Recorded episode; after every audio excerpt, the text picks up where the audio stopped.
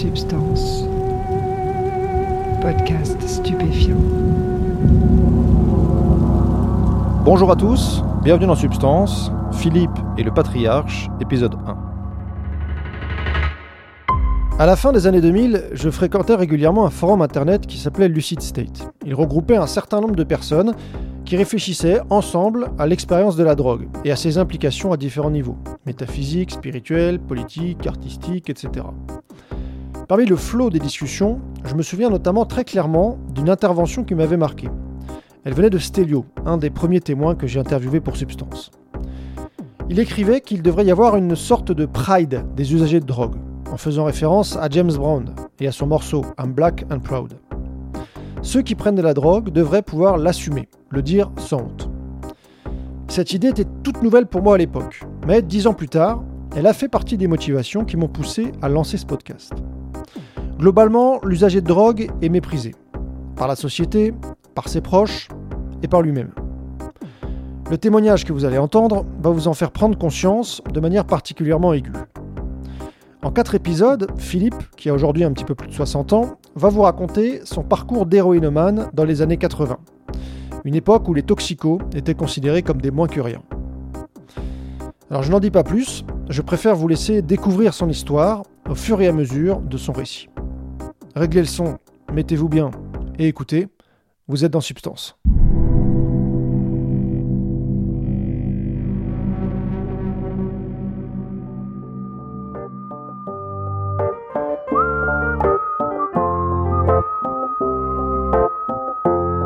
Voilà, je m'appelle euh, bah, Philippe. Euh, je suis né en 1960 à, à Villerue, c'est le bassin sidérurgique de Longwy. Je suis issu d'une famille euh, d'ouvriers euh, émigrés, père est italien, ma mère d'origine italienne. On est trois, trois frères. Je suis le plus jeune de la famille.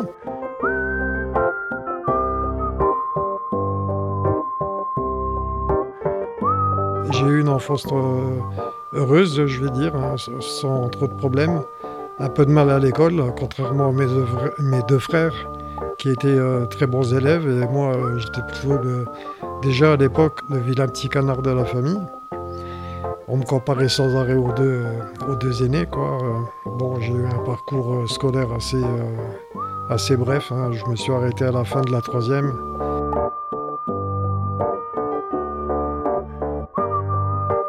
Et de là, j'ai fait des petits boulots. Enfin, je suis rentré comme euh, apprenti électricien dans une boîte, euh, mais après j'ai eu un accident de, un accident de la circulation. J'ai eu la jambe cassée. Je suis resté deux ans en incapacité de travail, donc ça a été assez, assez difficile. Après, j'ai fait une formation d'ambulancier qui m'a aidé dans mon parcours de, toxico, mais ça, on y reviendra après. Donc, j'ai travaillé pour le, le SMUR de Mont-Saint-Martin, l'hôpital de Mont-Saint-Martin, et ce pendant euh, trois ans. Je, consommais du cannabis depuis l'âge de 14 ans. Je fumais beau- beaucoup. L'arrivée aux drogues dures, ça s'est fait. euh, voilà, je me suis marié euh, jeune, à l'âge de, de 19 ans. Ça a duré un an et ensuite, euh, bon, ça a capoté. Et c'est dans cette période-là que l'occasion de prendre de l'héroïne s'est présentée à moi. À 20 ans, je me suis marié trop jeune sur un coup de tête. hein. Quand le mariage a capoté, bon, je suis rentré dans une phase dépressive. C'est là qu'un soir, j'ai eu l'opportunité de, de, prendre de l'héroïne pour la première fois. Ça a été un rail, on m'a fait un rail, j'ai sniffé. Et euh, je me suis senti bien, euh, très bien tout de suite, comme j'avais jamais été de ma vie d'ailleurs. Je me suis mis à en prendre euh, plusieurs fois dans la semaine avant que ça devienne régulier et que je, je me retrouve au bout d'un mois envi- en- environ accro. Ensuite, je suis, le copain qui m'avait initié à l'héroïne euh, m'avait proposé de me faire un shoot, euh, un shoot d'héros. là, j'ai euh, j'ai accepté. Ça a été une révélation. J'ai très vite appris à me piquer seul pour pas laisser de commission à chaque fois aux copains qui me le faisaient. Donc, par radinerie, on va dire, hein, par côté pratique, j'ai vi- j'ai vite appris à me piquer. Comme je travaillais dans le secteur des, des ambulances, j'ai pu me procurer des seringues assez facilement. Oui, très facilement même. Et euh, je ravitaillais mes copains par la même occasion. Mais il m'est arrivé aussi de me trouver, je me rappelle une soirée particulièrement, où on était à 5 et il n'y avait qu'une seule seringue. On a tourné à 5 sur la même seringue. Et on rinçait dans un verre où à la fin, le verre était rose de, de sang. quoi. On rinçait même pas l'eau du verre pour te dire à quel point on peut tomber bas et on se fout d'attraper des saloperies. Quoi. En fait, j'étais pas que simple consommateur. Euh, la personne qui m'a proposé euh, montait euh, régulièrement à Amsterdam. Au bout d'une dizaine de jours, je suis monté avec lui. Et donc, j'ai pu acheter en gros. En gros, bon, je sais plus, j'avais mis une somme, faible par rapport à lui. Mais ça m'a permis de pouvoir en revendre et aussi avoir assuré ma consommation personnelle. Quoi. Au début, c'était comme ça. Ça a duré des années comme ça d'ailleurs. Donc ça me permettait de faire les choses au quotidien relativement facilement. La première cure de désintox que j'ai faite, en fait, je l'ai faite parce que sous, sous, la pression familiale. Mon frère aîné, qui, est médecin à l'époque, me met une pression énorme, mes parents aussi, enfin tout le monde, mes frères, tout le monde. Donc j'ai cédé. Je suis allé en désintox et puis là je suis parti euh, en post-cure dans les Vosges, euh, dans une ferme. Je suis resté euh, quelques mois, quatre mois là. Oui, en fait, ça a été découvert de façon un peu anodine par ma, par ma mère qui a remarqué que mes chemises au niveau des bras, au niveau de la pliure, il y avait des taches de sang. Et intriguée, elle en a parlé à mon frère. Et mon frère euh, est venu euh, tout de suite, il m'a dit fais voir tes bras. Bon, moi j'avais des marques euh, partout. Et là, il a compris. la première chose qu'il m'a dit, c'est est-ce que tu es dépendant physiquement? J'ai dit oui.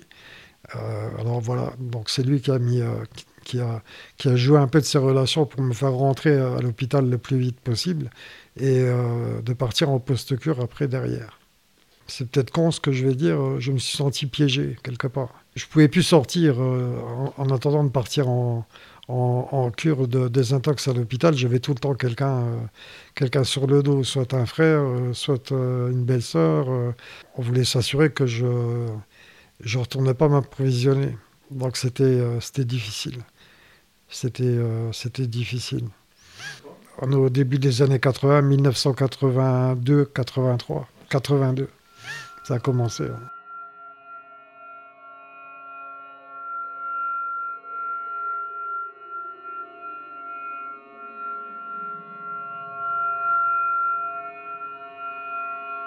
Je veux dire, moi, quand euh, je suis rentré dans ce milieu-là, c'était un milieu assez fermé, on n'était pas nombreux.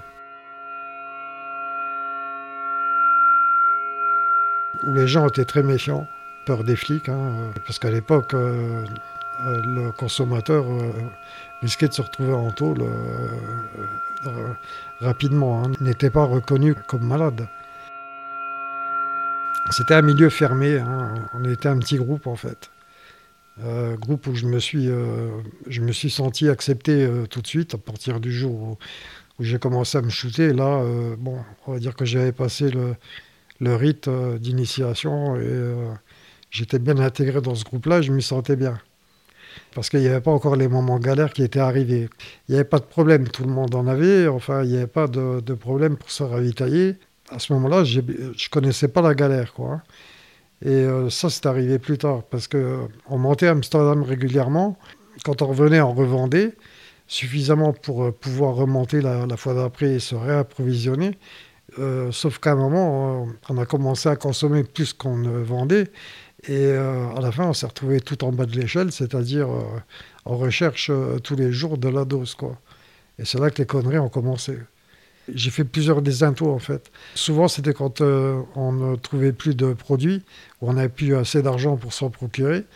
Évidemment j'étais grillé partout, hein. euh, tout le monde savait que je prenais ça et que euh, je cherchais à, exploiter la moindre chose qui pouvait me servir chez les gens. Enfin, c'est un côté très manipulateur. Mes amis d'enfance, tout ça, qui n'en prenaient pas, m'avaient lâché. J'avais emprunté de l'argent un, peu partout. Et euh, au bout d'un moment, euh, je ne remboursais pas. J'ai volé aussi euh, beaucoup. Et donc, évidemment, on perd, des, on perd des, amis comme ça. Et je me suis retrouvé à un moment au fond du trou. Donc, en fait, je tenais le coup par période de désintoxication, de rechute. En fait, ça n'a été que ça. intoxications, rechute, des intox, rechute. Ça, a été tout le temps ça. Ce qui faisait rechuter, c'est que euh, quand je sortais de désinto et, que euh, je me retrouvais dans mon quartier, j'allais au café, euh, il y avait toujours quelqu'un pour venir me dire où est-ce que tu étais On ne te, voyait plus. Alors je disais, bah, je, suis allé en désinto, j'ai arrêté. il y avait tout le temps quelqu'un pour me dire, en ce moment, il y a de la bombe qui tourne. Bon, alors on dit non une fois, peut-être deux fois, et puis après, après, après on dit et puis merde, et puis ça repart, ça repart j'aimais la, sensation que ça me procurait. Mais euh, bon, au début, on shoot pour s'envoyer en l'air et après, euh, on shoot pour pas être malade. Alors, ça devient un peu. Euh, il faut en mettre beaucoup. L'effet, c'est de moins en moins. Il m'est même arrivé d'aller en des intoxications pour pouvoir regoûter au produit. Parce que j'arrivais à des doses, des doses de cheval qui, qui me faisaient pratiquement plus rien, plus d'effet. Enfin, moins d'effet. Et c'est vrai qu'on recherche tout le temps l'effet du premier shoot, mais ça on ne le retrouve jamais. C'est le, le piège là.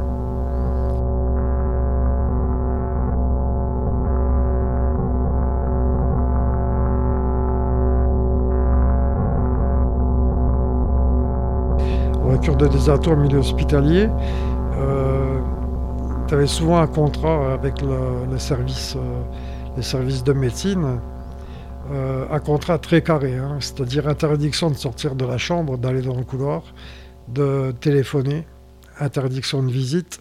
Bon, à l'époque, le traitement, c'était pas terrible. C'était du catapressant. C'était un, hypotenseur, je crois. Le, le, catapressant et euh, 50 en, injection intramusculaire avec quelques neuroleptiques, euh, somnifères, somnifères qui ne me faisaient rien. Quand je ressortais de l'hôpital, j'étais souvent euh, euh, accro aux médicaments, après ça aussi. L'arrêt de l'héroïne, en fait, me faisait replonger dans une autre dépendance qui était la, dépendance médicamenteuse. Je me suis toujours retrouvé accro à quelque chose. Le syndrome de sevrage, c'est un truc, c'est des courbatures partout envie de, envie de vomir, des sueurs, euh, des sueurs froides. Ça, c'est terrible. Et euh, une hypersensibilité au tissu. Au, tissu. Tu as une chair de poule euh, constante. Hein. Et le frottement du tissu sur, le, sur ton corps, sur ta peau, est difficilement supportable. Même les draps euh, c'est quelque chose qui est difficilement supportable quand tu es vraiment en manque euh, euh, très très fort. Hein. Et toujours ces sueurs froides, c'est constant. ça va pas te laisser comme une rage dedans. Des fois, tu as, deux minutes ou cinq minutes de répit. le manque, c'est constant. tu sais que tu en as pour plusieurs jours, que quoi que tu fasses, c'est comme ça. Tu es vraiment au fond du trou, dans, tous les sens du, terme. Hein.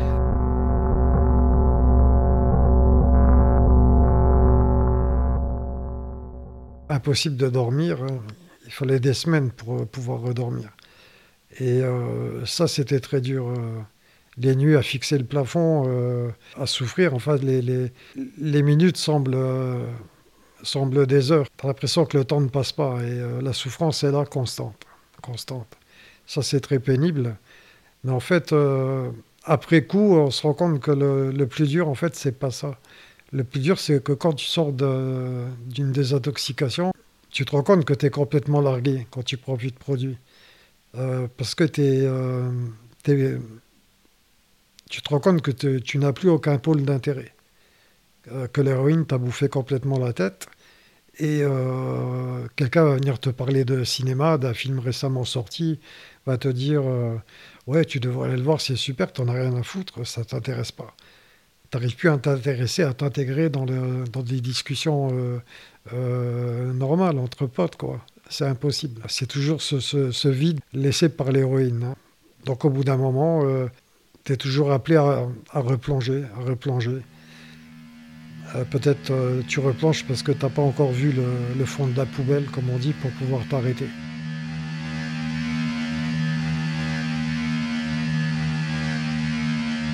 Le jour de Noël 85, euh, facile à retenir. un copain me téléphone et me demande de passer pour, parce qu'il n'y avait pas de bagnole, pour aller dans un bled à 3 km chez un mec qui, qui avait du matos, quoi, du produit. Et donc, je passe chercher mon pote. Moi, je reste dans la bagnole. Et il était 22 heures, à peu près. Et deux minutes après, je vois mon pote revenir euh, en courant et il me dit euh, on se barre, il y a les keufs euh, qui surveillent. Donc on est parti. Et le lendemain, là j'étais chez mes parents, on sonne et j'entends police nationale, est-ce que votre fils, enfin bref, moi. alors je, me lève, je vais, je voir et ils me disent tranquillement non, non, vous inquiétez pas, c'est juste euh, le commissaire qui veut vous poser quelques questions. Bon, euh, moi je descends sans méfiance et là je me retrouve, euh, on me notifie ma garde à vue à peine arrivée. Et je me retrouve menotté au radiateur parce qu'il n'y avait plus assez de place dans les salles de garde à vue. donc je me retrouve dans le service des cartes d'identité, dans la pièce là, accroché au radiateur avec les menottes, avec les gens qui, qui rentraient et sortaient. Ça faisait un peu. Enfin voilà, un peu folklore. Là, on est resté en garde à vue euh, la totale, 96 heures. La loi venait juste de passer pour les, les toxicos et terroristes euh, de 4 jours de garde à vue. On a tous balancé, plus ou moins, mais sans donner de... On leur a donné à manger un petit peu. Tous, on a fait ça. On l'a su après quand on s'est revus. Et euh, parce qu'il y avait des choses qui étaient impossibles à nier. Mais je veux dire, personne n'a été en taule à cause de moi. Ça, c'est une chose que je tiens à dire. Quand on est passé au bureau du procureur, euh, à la fin des, quatre jours de garde à vue, on m'a notifié ma mise sous écrou. Euh, donc euh, je me suis retrouvé à la prison de Briey, qui n'existe plus, qui était une, tôle insalubre, dégueulasse, en manque. Et j'ai eu de la chance de tomber dans une cellule où on était à plusieurs, à plusieurs toxicos, quoi, être écroué là. Donc euh, on m'a aidé. Hein, on me faisait mon lit. Je veux dire, ça a été. Euh, on m'a soutenu, on m'a aidé, quoi. J'étais primaire, c'était ma première affaire.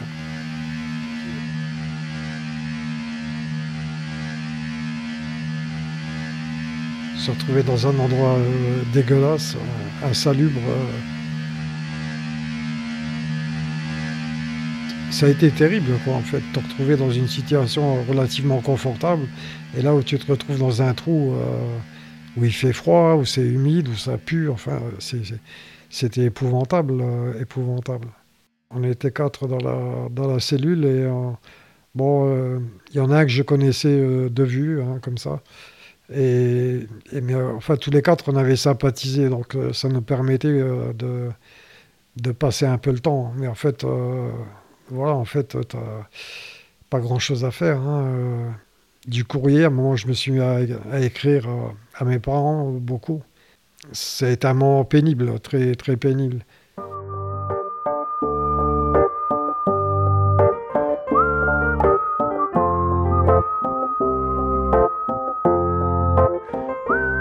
Deuxième femme est professeure d'italien et ma belle-sœur, euh, la femme de mon frère cadet, est aussi professeure d'italien et travaillait dans le même, euh, dans le même lycée. Et j'ai connu euh, celle qui allait devenir ma femme lors d'une soirée chez mon frère, un barbecue, où elle était là, où on la présente et il se passe quelque chose assez, assez rapidement. On, se revoit. Elle sait que je, prends du, produit. Et, euh, et finalement, euh, je fais un effort, je décroche. Elle, voyant la tension qu'il y avait chez moi, euh, elle avait un appartement, elle m'avait dit, elle habitait Metz. Elle me dit, viens chez moi, ce sera peut-être plus facile, parce qu'avec tes parents, ton frère, ça va pas. Donc, je suis allé à Metz. Et là, je me suis désintoxiqué tout seul. Euh, avec l'aide du médecin, de, son médecin, qui m'avait prescrit des tranxènes, des, bricoles, pour euh, pallier quoi, au manque euh, les premiers jours. Au niveau des pôles d'intérêt, en fait, elle m'a donné, m'a donné envie de, m'en sortir. Donc j'étais très franc dans la, démarche d'arrêter. J'avais aucune arrière-pensée, euh, j'étais, j'étais, très franc, quoi. Et je pensais que j'y arriverais. Ben, ça a duré quelques mois, six mois environ. Après, très vite, ben, on, s'est, mariés. J'avais 29 ans quand on s'est mariés. Ma femme étant prof, elle avait décelé un potentiel chez moi. Elle, me disait, euh, tu pourrais faire un autre boulot. Euh. alors euh, on a réfléchi à quoi et moi je ne voyais pas trop. Et c'est elle qui a eu l'idée de me dire, pourquoi tu ne ferais pas éducateur alors, je ne me sentais pas du tout apte à faire une formation d'éduc. Mais bon, elle a persévéré et finalement, on est allés tous les deux à Nancy, à l'école d'éducateurs. Maintenant, c'est Metz, mais à l'époque, il y avait Metz et Nancy. On était allés à Nancy euh, et euh, elle avait demandé les, les exemplaires du, du concours d'entrée à, l'école d'éduc. Et euh, donc, elle m'a fait travailler pendant, pendant une dizaine de mois avant de, pour pouvoir passer le concours. Elle m'a aidé à préparer ce concours d'entrée, où j'ai été reçu à mon grand étonnement euh, sur 750 personnes environ, euh, il y en a 32 qui étaient, euh, qui étaient reçues. Et j'étais dedans. J'avais une, vision de moi qui était plutôt dévalorisée. Je n'avais aucune, aucune confiance en moi. Disons que je suis allé à ce concours-là en, me disant que bon, j'y allais pour la forme. Quoi. J'ai été très, très surpris. C'est vrai que j'ai été très motivé après par la suite pour suivre cette formation et obtenir mon diplôme. Donc après, j'ai fait une formation d'éducateur à Nancy. Là, il y avait des périodes où je, retouchais à la drogue tout en faisant la formation. Mais ça ne m'a pas empêché de la faire et de, de, de, sortir avec mon diplôme. Hein. Et euh, disons que c'était euh, occasionnel. C'était pas très régulier. Je faisais attention quand même euh, de tenir une une certaine limite, quoi, d'avoir une certaine limite. Entre-temps, ma, ma, femme était enceinte de, de ma fille, euh, Laura, qui est, qui est arrivée. Six mois après la naissance de ma fille, euh, là, j'ai replongé.